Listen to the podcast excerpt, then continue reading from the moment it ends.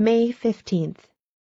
Dear Daddy Longlegs, Is it good manners when you get into a car just to stare straight ahead and not see anybody else?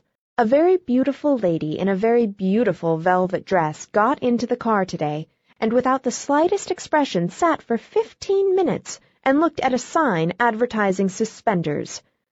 It doesn't seem polite to ignore everybody else as though you were the only important person present. Anyway, you miss a lot. While she was absorbing that silly sign, I was studying a whole carful of interesting human beings. The accompanying illustration is hereby reproduced for the first time. It looks like a spider on the end of a string, but it isn't at all. It's a picture of me learning to swim in the tank in the gymnasium. The instructor hooks a rope into a ring in the back of my belt and runs it through a pulley in the ceiling. It would be a beautiful system if one had perfect confidence in the probity of one's instructor. I'm always afraid, though, that she will let the rope get slack, so I keep one anxious eye on her and swim with the other, and with this divided interest I do not make the progress that I otherwise might. Very miscellaneous weather we're having of late.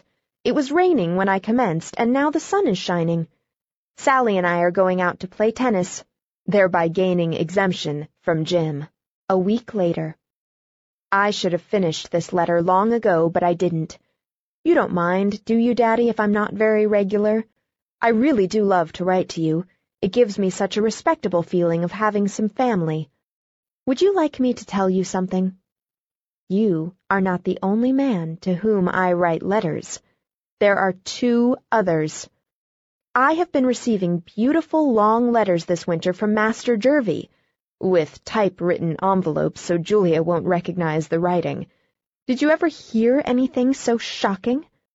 And every week or so a very scrawly epistle, usually on yellow tablet paper, arrives from Princeton, all of which I answer with businesslike promptness. So you see, I am not so different from other girls. I get letters too. Did I tell you that I have been elected a member of the Senior Dramatic Club? Very recherché organization. Only 75 members out of 1,000. Do you think, as a consistent socialist, that I ought to belong? What do you suppose is at present engaging my attention in sociology? I am writing, figurez-vous, a paper on the care of dependent children.